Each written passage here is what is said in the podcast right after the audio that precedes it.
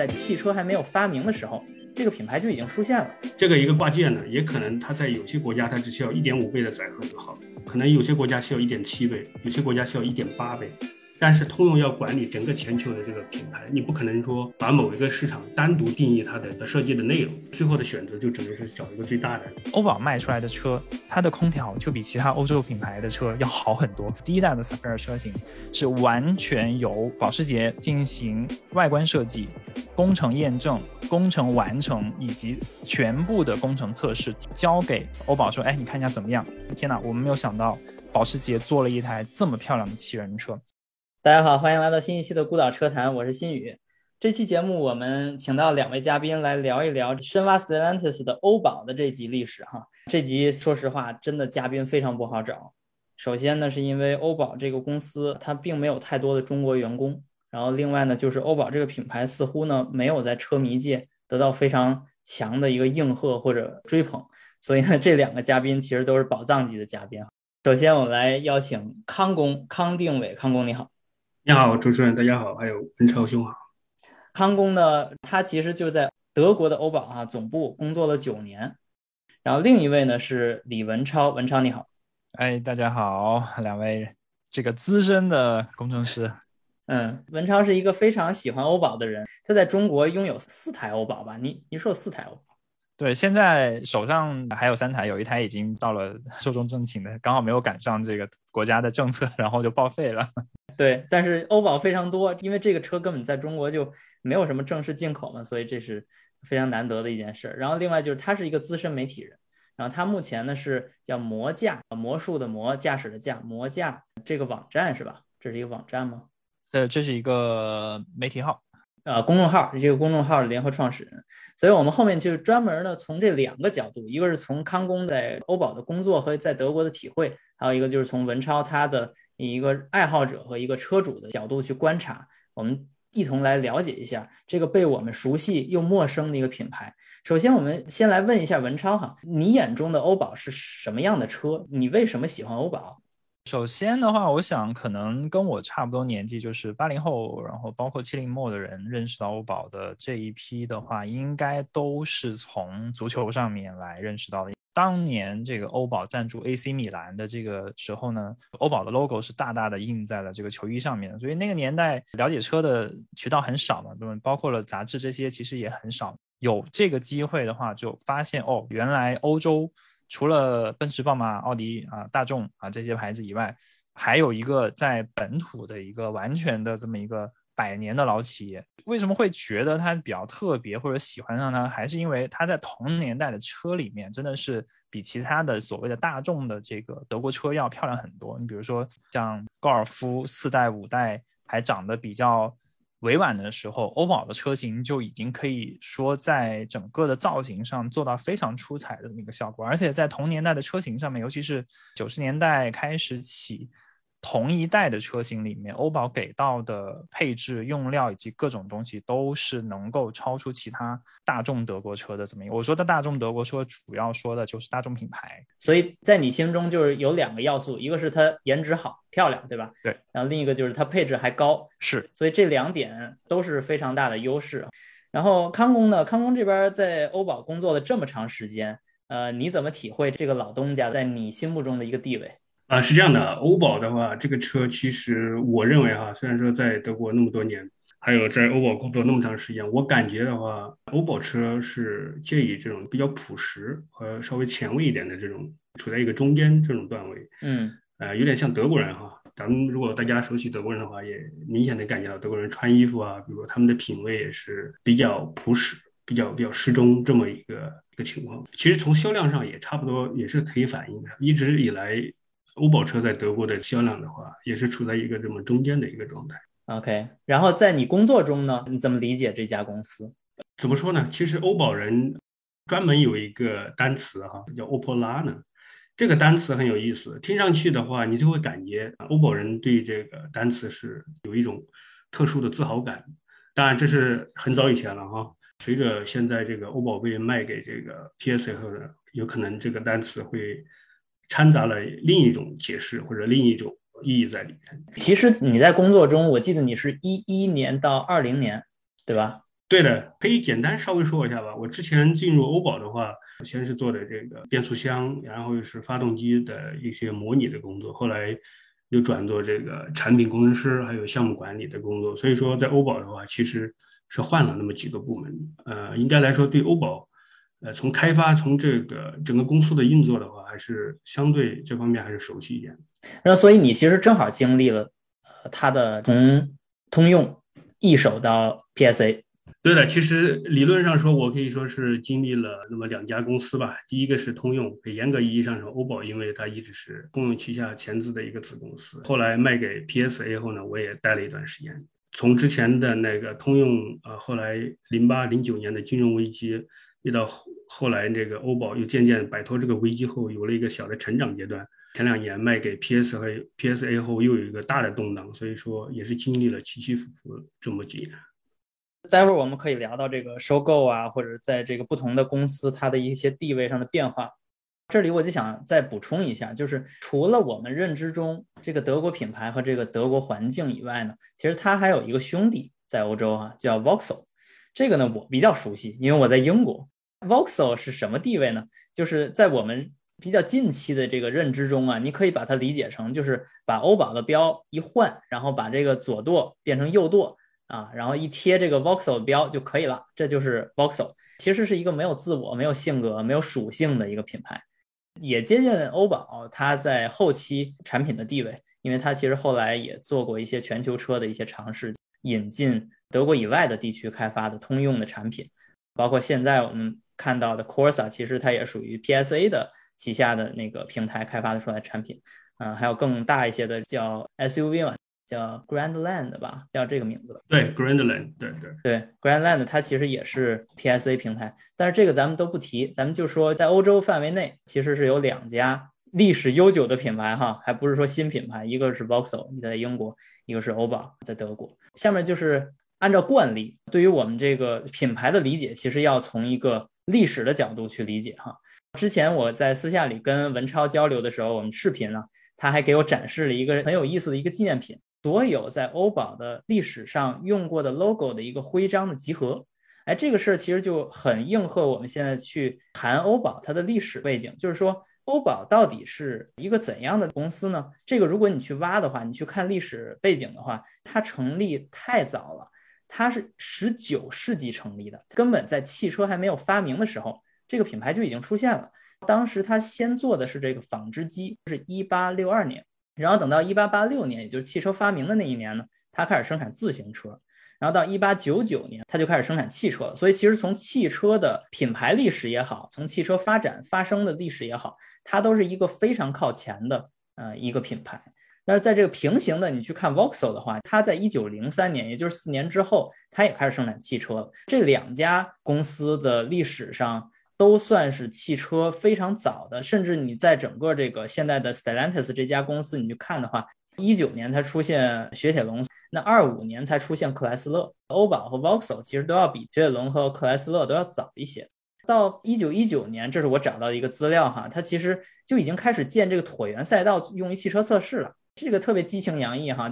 别人可能刚刚认为要造车，他就已经不仅仅造车了，都已经开始造椭圆赛道了。赛道的名字呢叫 Opel r e n b a n 就是跑圈儿。所以呢，在这个上面不仅出现了正常的汽车测试，甚至还造了一个新的属于这个欧宝家族自己的一种梦想的一个东西，叫 Opel Rak 一。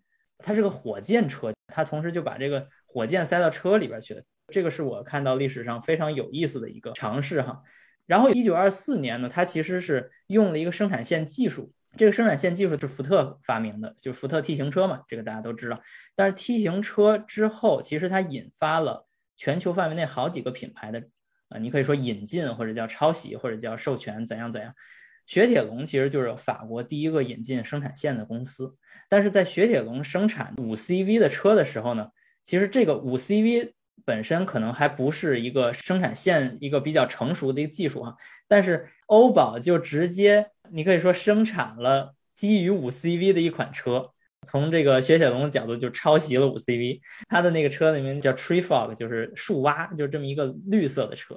然后当时五 CV 主打的这个颜色呢是黄色的，所以呢，雪铁龙到一个德国法院去诉讼，然后被驳回了。法院的给的理由也很简单，虽然你抄袭了，但是呢，你的车是黄的，然后那个抄袭你的那个欧宝是绿的，所以最后 就直接留下了一句德国谚语，叫 Das selbe in Queen，就是 Everything's the same except it's green，就是一切都一样，只不过它是绿的。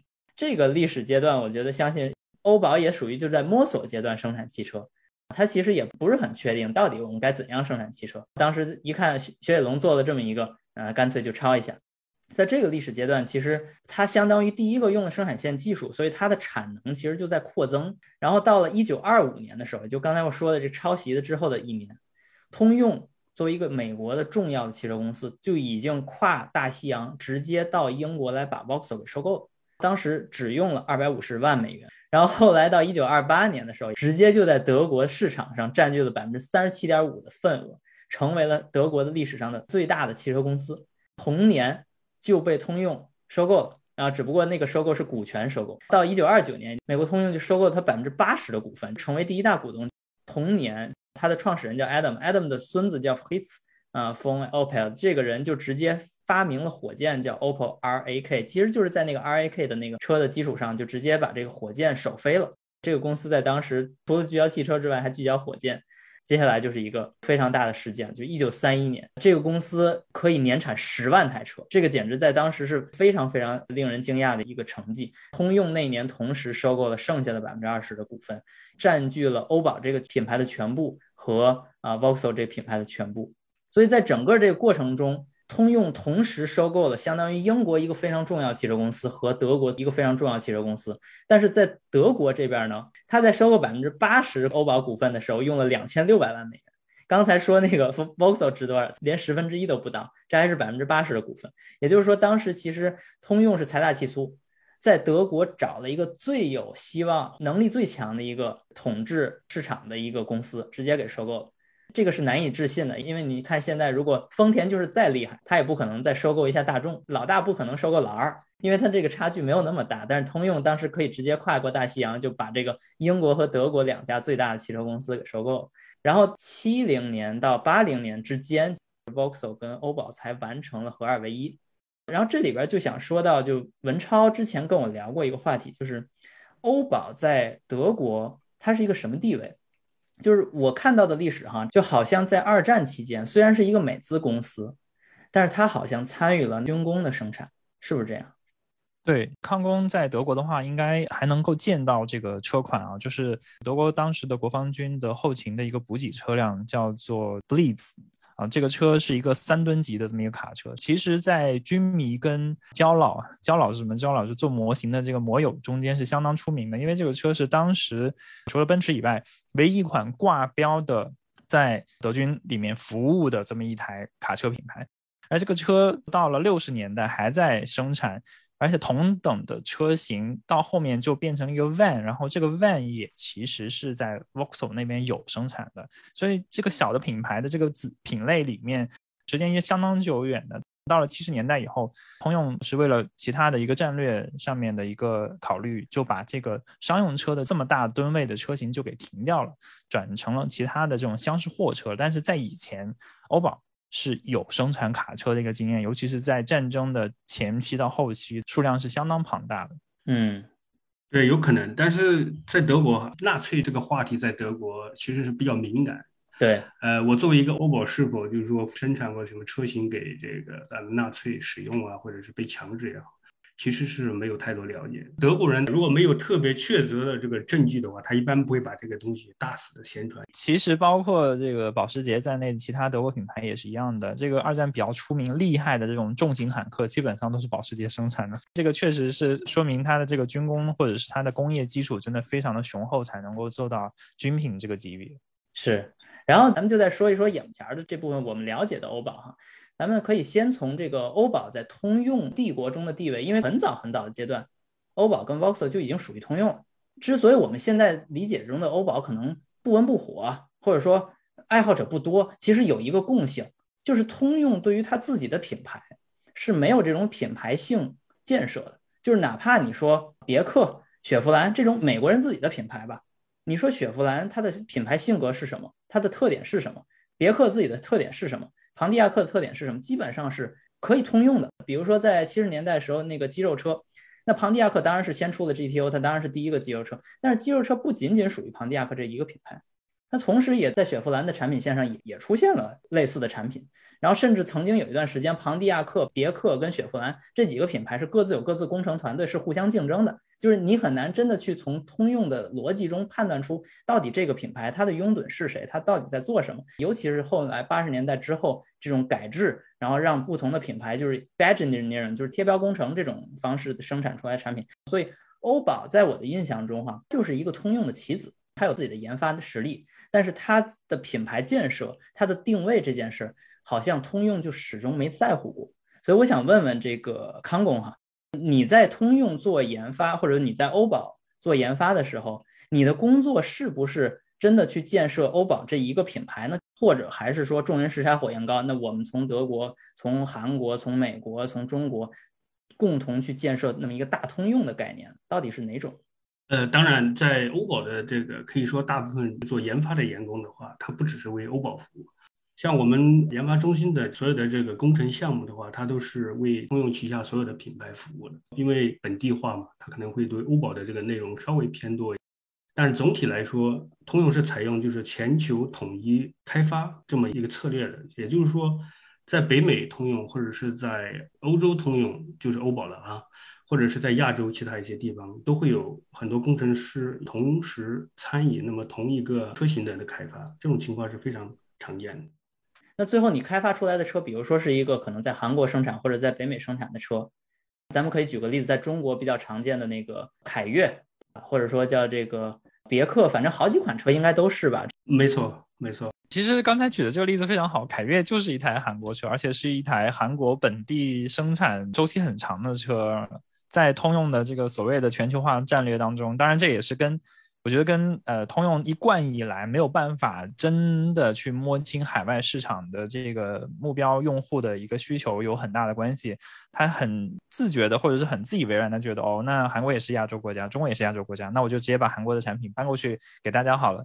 结果他会发现，在同等时期里面，凯越整个的销售表现是没有办法在时间跨度上面超过同期的日本车和其他的德国品牌的，因为在品牌的利用力上面或者是利用率上面来讲的话，通用始终没有把这个车型。本土化这一点做到认真，都是很随意的，就啊，反正我有这么一个车，然后我就把它丢过去，然后看当地我有啥牌子，我就贴个标，然后就卖了。这个事情就很匪夷所思。是的，这个通用这个全球统一开发呀，或者是品牌的这个全球化比较多样性的话，肯定也会带来一些负面的影响。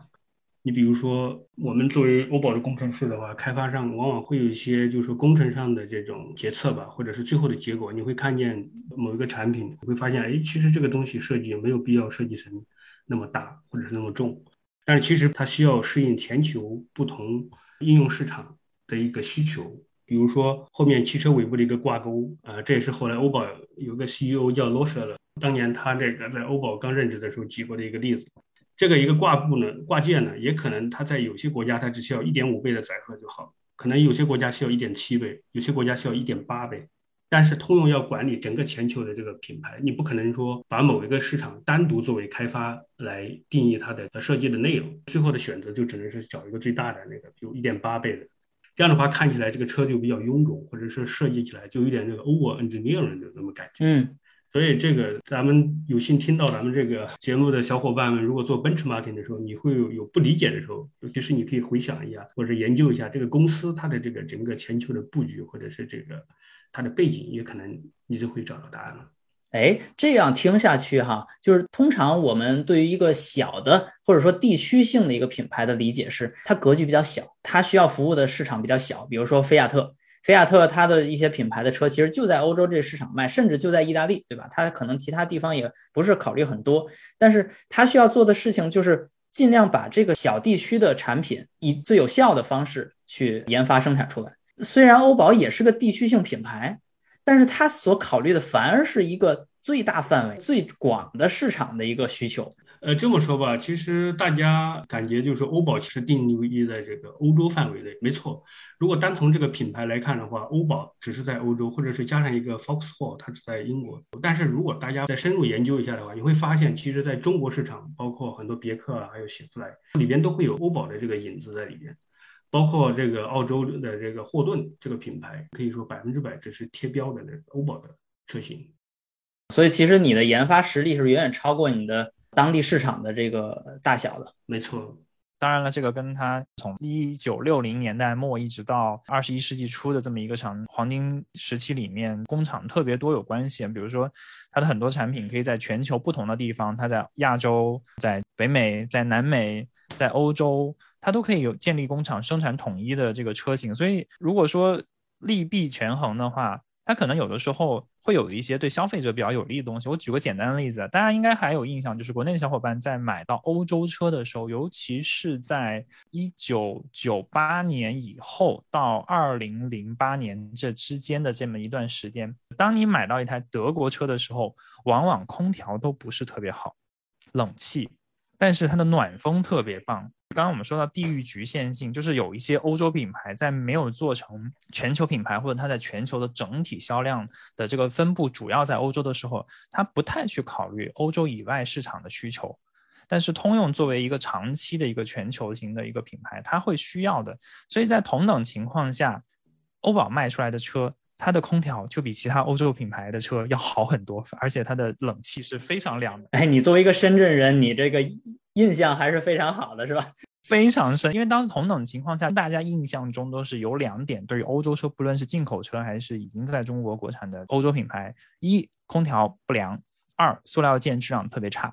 就是他没有考虑到低纬度地区，或者是常年炎热，或者是平均气温可能在二十五到三十度之间的这么一些地区的这个阳光的这种辐射的量，还有用户对于当时的这个使用车的感受。但是通用这样的大公司呢，它全球它跨的这个大洲比较大的时候呢，它会考虑到这个。嗯，这个可以理解哈，尤其是在深圳像这种就比较接近这个热带地区的这种城市，无论是这种海风啊。还是这种日照啊，年平均气温啊，相对这种湿热的环境，那在这种情况下，谁的产品真正在这个地区有分布呢？可能也就是日本产品在东南亚，是的，别的就没了。欧洲都没有那么热的地方呀。对，所以为什么广东人民对于日本品牌有一些钟爱性，其实也是有原因的。在这个网络资讯不发达的年代，或者没有那么多机会给你去试车的时候，就会口口相传，就说啊，日本车它就是这个塑料件比较耐用，不会晒了之后时间久就碎啊，或者剥裂啊，然后这空调又比较冷啊，那大家都会觉得嗯，那这个比较好。这是非常有意思的一个角度哈。那咱们再说一些比较熟悉的产品啊，咱们把欧宝的产品找来找去，最后发现可能有这么两款车哈，在我的印象中比较有名气，一辆是 Zafira 赛菲利 MPV，然后另一个车呢是雅特，对 Astra，Astra，对，所以这两款车其实我就想问问文超你怎么看？很幸运啊，这两台车我都有。OK OK。资深车主，先说一下这个 Safira 的话，我是这个 A，就是第一代的车型，我是有两台在家里面，然后有一台我父亲在开，然后另外一台我自己在开。然后 Astra 的话呢，我那台是这个 Astra H，就是改型之后的第二代的 Astra 车型，是大家看到的就是钻石切割外观很帅气的钻石灯。对对对，零八年、零九年左右的时候，而且这一代车型是。品类进口到中国最齐全的一款车，因为当时这款车是从五门的 hatchback，然后这个双门的车型，然后双门里面还分全硬顶、全硬顶跟这个全景风挡，就是这个风挡是可以拉到 B 柱这里，还有硬顶敞篷 twin top 都是进口到中国来销售的，非常帅的那个双门车，对，非常帅。而且这一代车型给到跟我年纪差不多的人非常深的印象是啊，有这么一个欧洲品牌啊，叫欧宝。车呢长得这个棱角非常分明，跟当时的大众的这些车型有非常大的区别，而且它是原装进口的，大家觉得哦这个车好棒。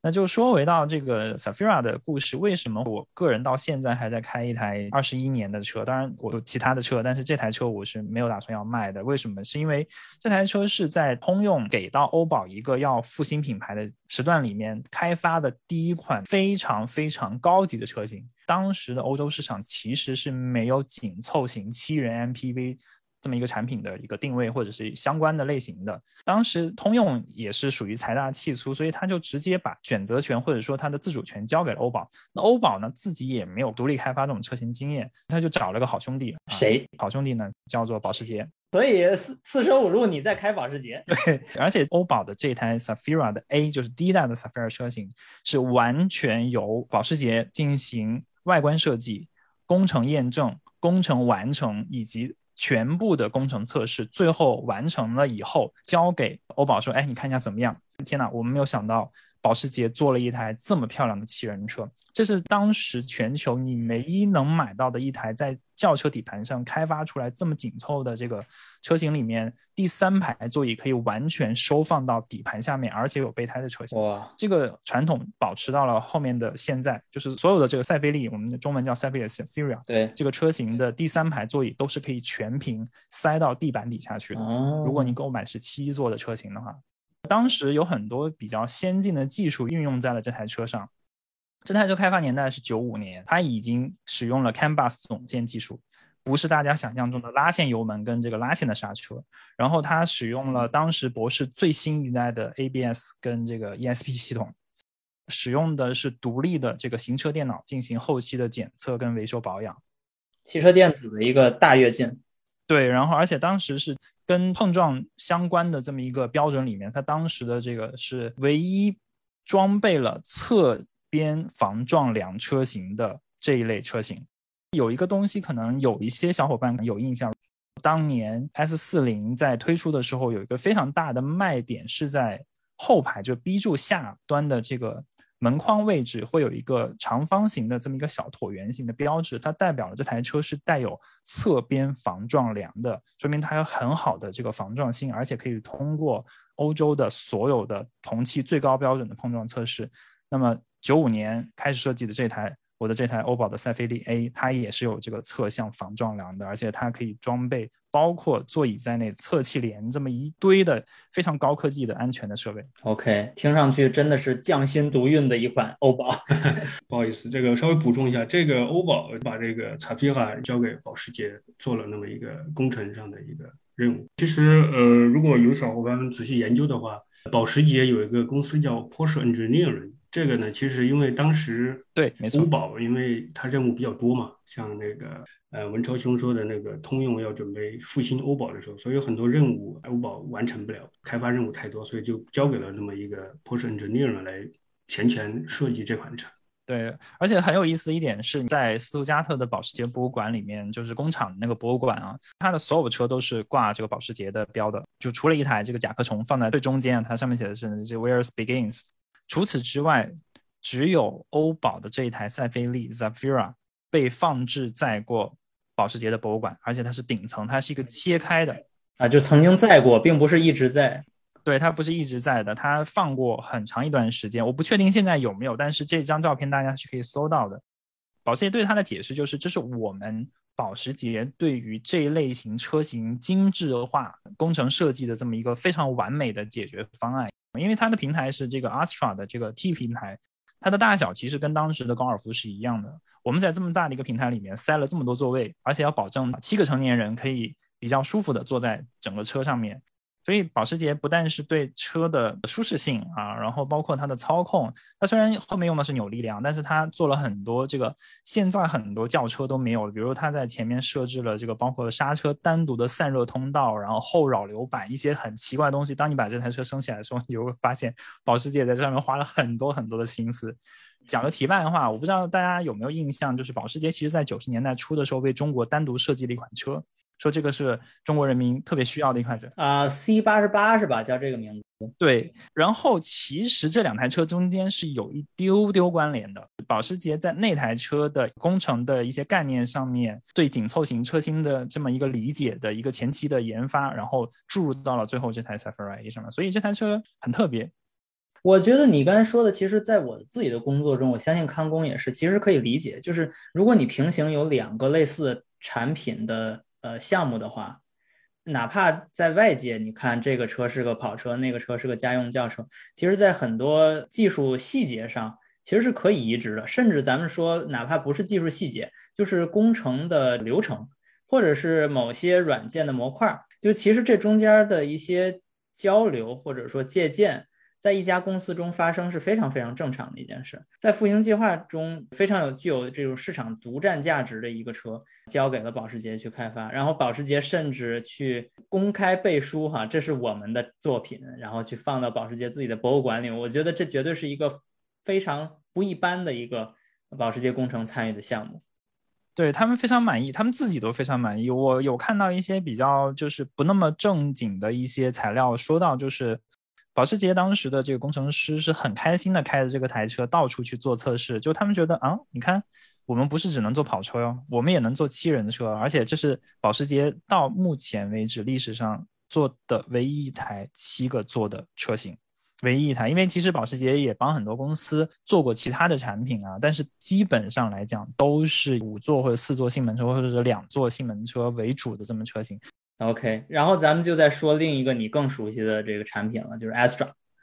Astra 这个车型其实非常欧洲啊，为什么这么说？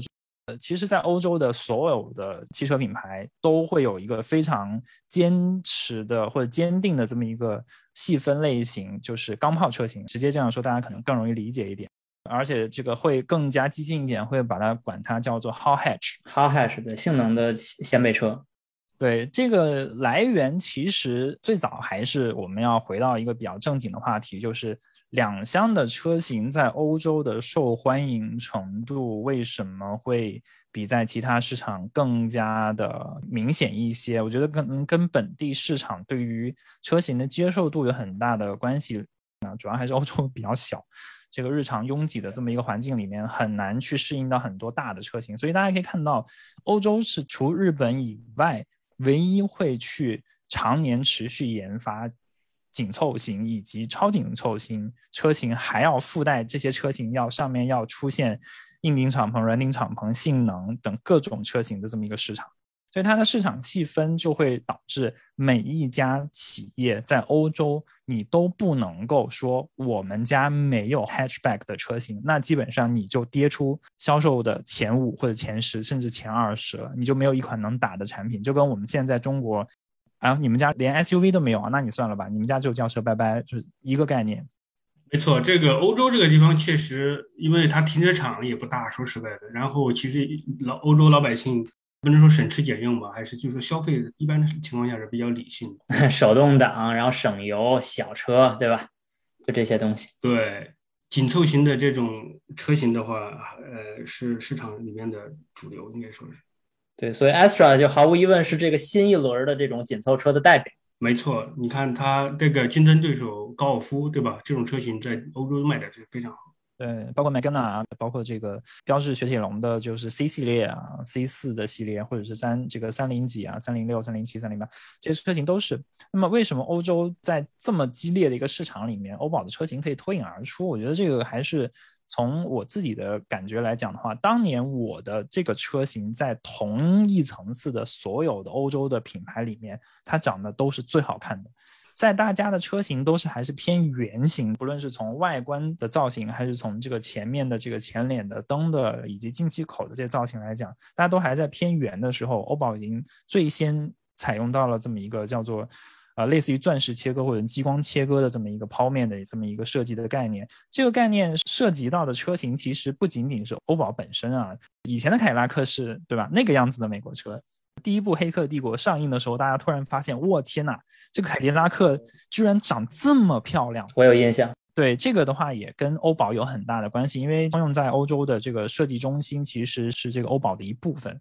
最先进的就是或者更加令人对它产生一些好感的这么一个设计元素，也就用到了，包括在欧宝的这个其他的通用车型上面。所以同年看的话，你包括看到高尔夫，就是高尔夫的这个呃五代六代高尔夫的时候，你。再转过来看一下欧宝的 Astra，就会觉得啊，这才是好看的车。你完全不在一个时代上。同样的情况下，也是出现在像这个塞菲利的身上，它的整个的内饰、它的外观的整个的设计的理念，包括用料，都会比同样等级的其他的欧洲车型，比如说如果说是大众的话，都要好很多。这一点就是在这几台车上面显示的非常的明显。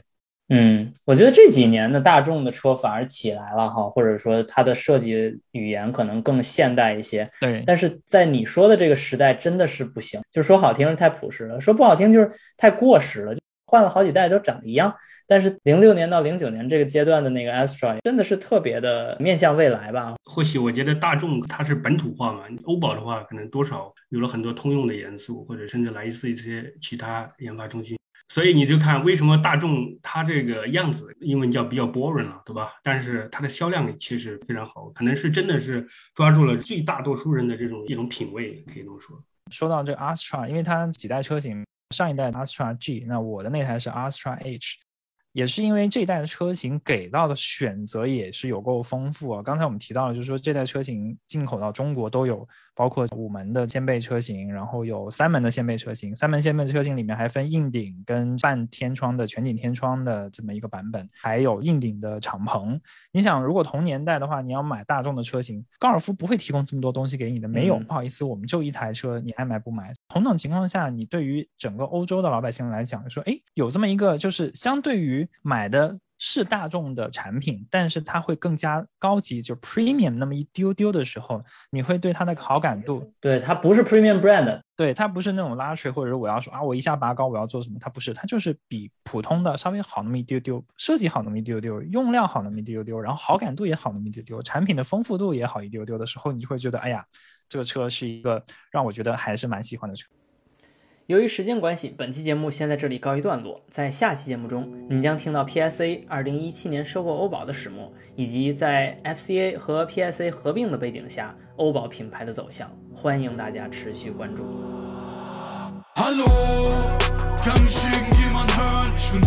Wut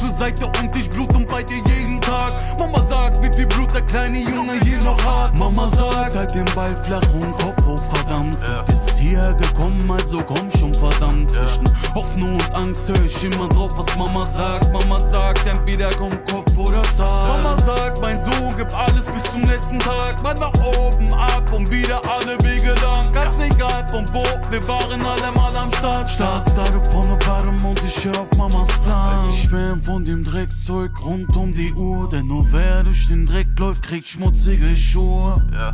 Bin ich wieder so ja. weit entfernt, schreib ich ja. Mama einen Vers, hoffe, dass sie mich noch hört. Hallo, kann mich irgendjemand hören? Ich bin so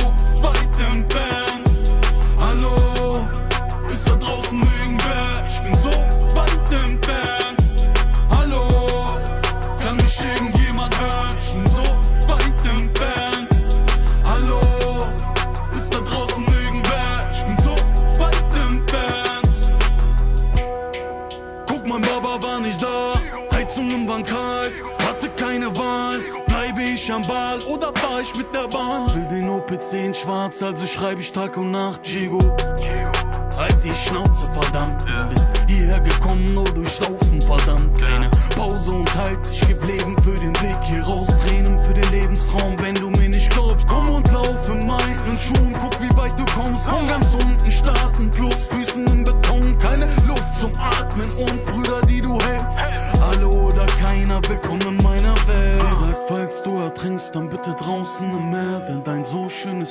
ist die Pfütze nicht wert. Und bin ich wieder so weit entfernt, schreibe ich Mama einen Vers, hoffe, dass sie mich noch hört. Hallo, kann mich irgendjemand hören? Ich bin so weit entfernt.